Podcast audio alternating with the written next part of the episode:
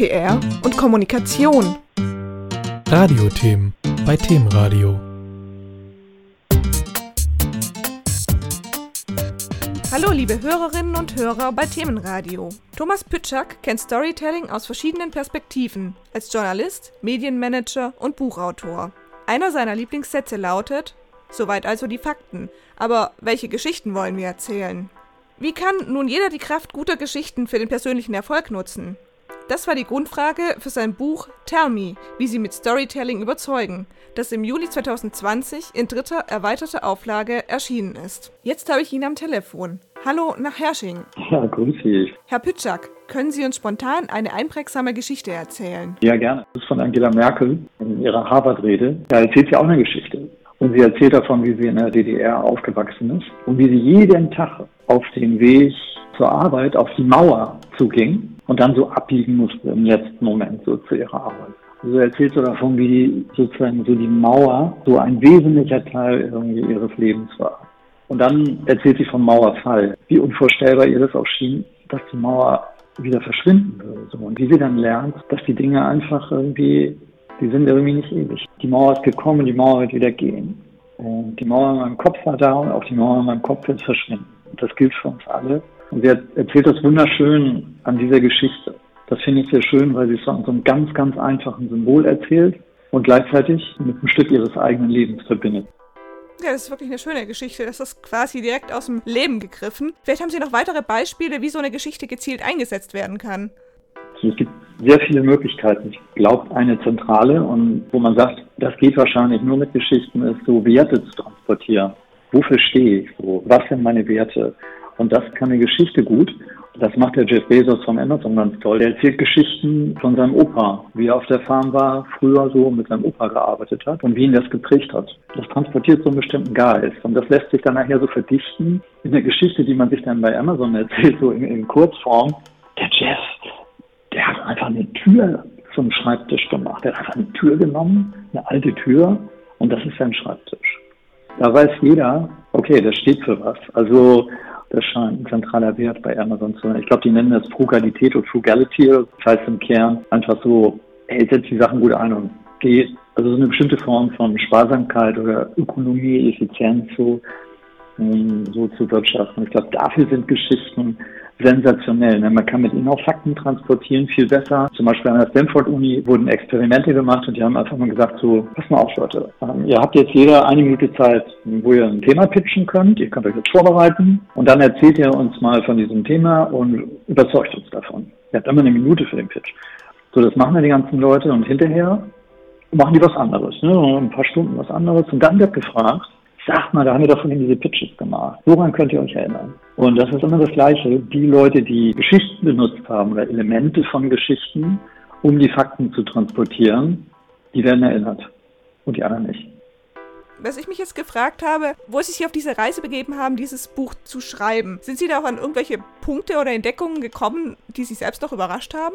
Ich hatte die Idee, so ein Buch über Storytelling zu schreiben, einfach so meine Erfahrungen, die ich beim Erzählen von Roman und auch im Business gewonnen habe, die irgendwie zu verbinden und zu sagen, ich gucke mal an, was machen erfolgreiche Drehbuchautoren, äh, Romanautoren, Politiker oder auch CEOs, die gut erzählen können, wie Steve Jobs oder Jeff Bezos oder so, was machen die und was kann man daraus mitnehmen? Das war also die Idee. Und dann habe ich begonnen, das Buch zu schreiben. Und nach ungefähr 100 Seiten habe ich so gemerkt, ja, das ist jetzt irgendein Buch, aber das ist noch nicht dein Buch. Und dann habe ich so einen Punkt gemacht, eine Pause und einfach mal nicht daran gearbeitet und mit verschiedenen Leuten geredet. Und ein sehr kluger Bekannter hat gesagt, ich gebe dir mal einen Rat, vielleicht hast du Lust, einen Blog zu schreiben über Storytelling. Und schau doch einfach mal, wohin dich das führt. Und möglicherweise kriegst du da Inspiration, um auch an dem Buch weiterzuarbeiten. Und das tat ich dann. Ich habe dann also das Buch einfach ad acta gelegt, so das Manuskript und gesagt, gut, dann eben nicht. Mache ich jetzt Pause und begonnen den Blog zu schreiben. Strategisches Storytelling.de habe ich das genannt, den entwickelt. Das hat auch total viel Spaß gemacht. Ich habe dann Interviews geführt mit den klugen Leuten, die viel von Storytelling verstehen und die es in den verschiedensten Kontexten einsetzen. Und dann wurde mir so langsam klar, was mein Weg sein könnte. Und ich habe so einen eigenen erzählenden Stil entwickelt. Ich habe gedacht, wenn man vom Erzählen erzählt, dann muss man irgendwie auch erzählen. Ja, dann kann man das nicht so sachlich machen, so 1, 2, 3, 4, 5. So einfach geht es nicht. Und dann habe ich nochmal einfach ein Exposé geschrieben und so ein paar Probekapitel und das an verschiedene Verlage geschickt. Und zum Glück haben die Leser das auch gemocht. Das war ein gewisses Risiko, weil so ein Buch gab es noch nicht zu der Zeit. Aber das hat mich insofern, ja, wenn man sozusagen verändert, das hat mich mehr dazu gebracht, mehr so zu insistieren auf der Frage, wer bin ich und wofür stehe ich eigentlich. Was raten Sie denn jemandem, der neu ist im Themenfeld Storytelling, der das jetzt für sich angehen möchte, aber irgendwie noch den Einstieg sucht? Was zeichnet denn so eine gute Geschichte aus? Da würde ich mich an Leitfragen orientieren und weil ich eben auch lange Zeit als Journalist gearbeitet habe, dann würde ich halt beginnen mit diesen drei zentralen Fragen, die mir immer gestellt wurden als Redakteur von der Chefredaktion und die ich dann selber auch immer wieder gestellt habe, weil ich die für fundamental halte. Die erste Frage, was ist die Story? Beantworte ich gleich im Detail. Die zweite, warum erzähle ich sie jetzt? Und die dritte, für wen ist die Story eigentlich? So, wenn wir jetzt von hinten gucken, für wen ist die Geschichte? Ich brauche immer eine klare Zielgruppe oder eine klare Vorstellung von den Menschen, die ich erreichen möchte. Ansonsten ist es schwierig. Wo stehen die? Was bewegt die gerade? Wie kann ich die abholen? Das zweite, warum erzähle ich die Geschichte jetzt? Also, wenn ich keine Idee davon habe, warum ich die jetzt erzähle, also es beliebig ist, könnte ich auch im Jahr erzählen oder hätte ich vor zwei Jahren erzählen können und die einzige Motivation, die mir einfällt, ist so, ja, ich würde jetzt gerne erzählen, das ist zu schwach. Also ich brauche schon irgendwas, was der Geschichte so eine Dringlichkeit gibt oder so eine Notwendigkeit. Zum Beispiel bei meinem Buch war das so, da haben wir einfach gesagt, oh, das ist immer noch so unterrepräsentiert, die Fähigkeit Storytelling, dass ich glaube, es ist gut, wenn ich das Buch schreibe. Also sowas brauche ich, so warum erzähle ich das jetzt. So, und jetzt die dritte Frage, also ich zuerst gesagt, was ist die Story?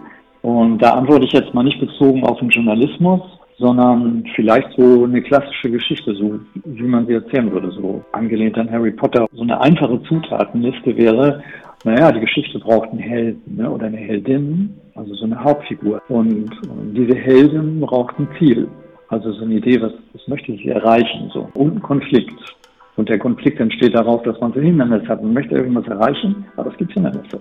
Und die Geschichte handelt dann eben davon, wie die Heldin die Hindernisse überwindet, so wie Harry Potter zum Beispiel. Da gibt es eine Auflösung, das ist der vierte Punkt. Und ein Punkt, den ich im Business extrem wichtig finde, den ich auch immer wieder unterstreiche, etwas, das man sich sogar idealerweise vorher aufschreibt, die Geschichte braucht eine Moral. Was möchte ich mit dieser Geschichte transportieren? Obama zum Beispiel erzählt immer davon, wie jede Stimme zählt so. Und alle seine Geschichten oder viele zahlen auf diese Moral ein. Und manchmal muss man sie ausdrücklich dazu sagen, am Ende, vielleicht auch am Anfang, die Geschichte so anmoderieren. Und manchmal braucht man das nicht. Aber ich würde auf jeden Fall bei einer Konzeption einer Geschichte immer darauf Wert Fakten und Emotionen so verbindet, dass man am Ende sowas wie einen Wert erkennen kann oder einen Wertewandel. Eine Figur ändert ihre Einstellung. Vielleicht ändert sich auch in der Welt was. Und diese Werte sind fundamental, die im Auge zu behalten. Das kann man am besten, wenn man das einmal formuliert.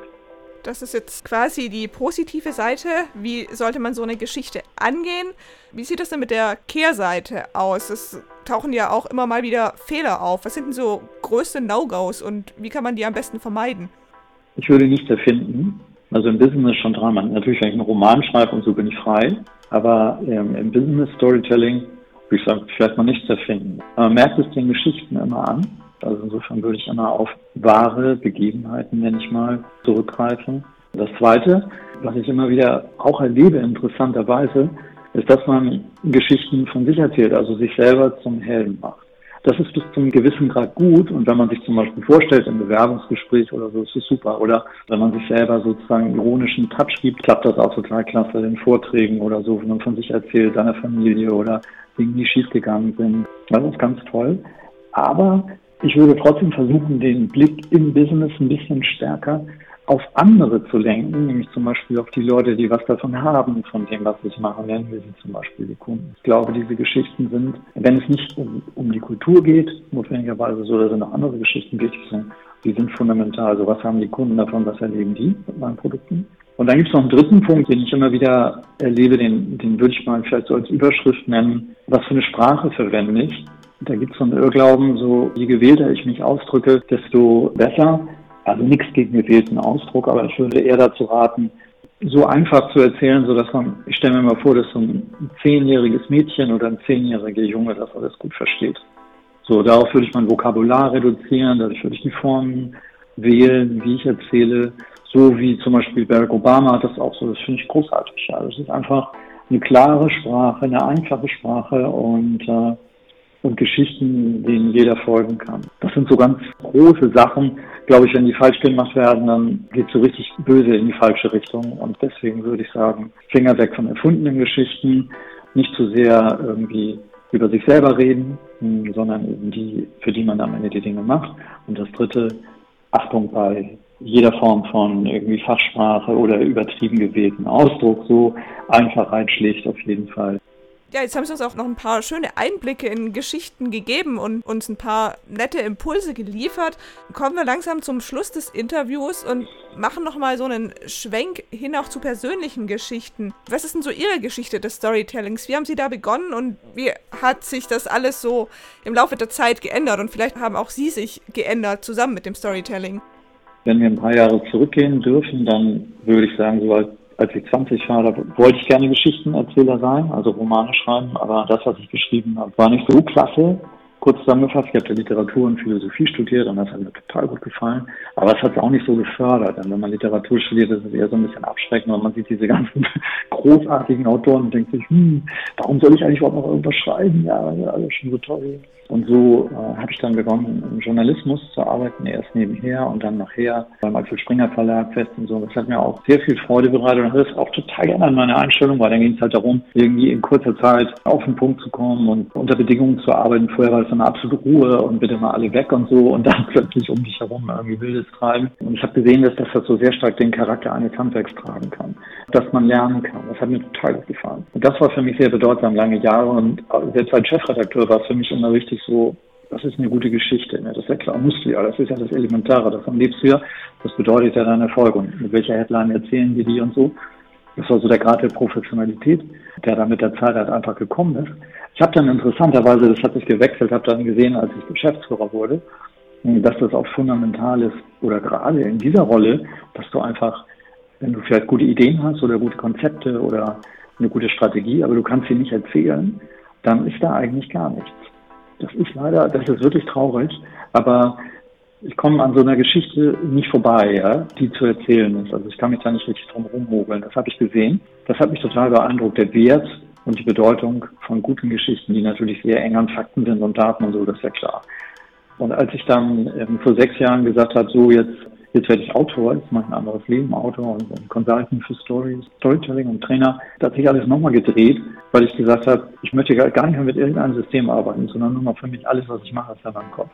Und das war schon sehr interessant. Also Bücher schreiben ist ja eine ganz andere Art von Herausforderung, auch an das Storytelling, als zum Beispiel eine Strategie mit einer Geschichte zu erzählen oder einen guten Artikel zu schreiben, sei er kurz oder lang oder ein Magazin zu machen. Das ist wirklich wieder ganz was anderes, weil es braucht einen sehr langen Atem, absoluter Langstreckenlauf, ist in gewisser Weise Teamarbeit, setzt aber auch einen hohen Grad von Fähigkeit, sagen wir mal, zur Einsamkeit voraus, das Bücherschreiben. Was ich aber festgestellt habe, was mir sehr viel Spaß macht. Und im Kern sind meine Bücher, also egal welche Art Buch, sind auch Gespräche. Also ich beginne von Anfang an, so wie ich es vorhin ganz am Anfang auch geschildert habe, versuche ich immer andere mit einzubinden, um Dialog mit denen zu führen über das, was ich da mache. Und das gefällt mir total gut. Und dann die Sachen dann schrittweise zu entwickeln. Und ich glaube, das war so eine der großen Lektionen, die ich gelernt habe. Also selbst bei so einer vergleichsweise einsamen Tätigkeit wie Bücher schreiben, das kann man total klasse als Dialog organisieren und dabei eine große Freude haben. Und das am Ende ist dann sowas wie, man macht das zwar, aber das ist dann doch sowas wie eine Gemeinschaftsproduktion. Und die Liste der Leute, denen man dann dankt am Anfang oder am Ende des Buches, ist dann lang, aber das ist auch total gut so. Und so macht das alles viel, viel mehr Spaß und ist dann eine sehr befriedigende Tätigkeit. Und wenn man Glück hat, ist es ja so, dass die Leute das am Ende auch noch mögen. Und dann geht der Dialog weiter. Dann schreiben sie oder rufen an also versuchen das Gespräch zu verlängern, schildern ihre Erfahrungen und alles. Und das gefällt mir total gut. Vielen Dank, Herr Pitschak, für das Interview und für die tollen Einblicke, die wir heute über das Storytelling bekommen haben und über Ihr Buch Tell Me, wie Sie mit Storytelling überzeugen. Ja, ich danke auch, Frau Konrad. Hat mir Spaß gemacht. PR und Kommunikation. Radiothemen bei Themenradio.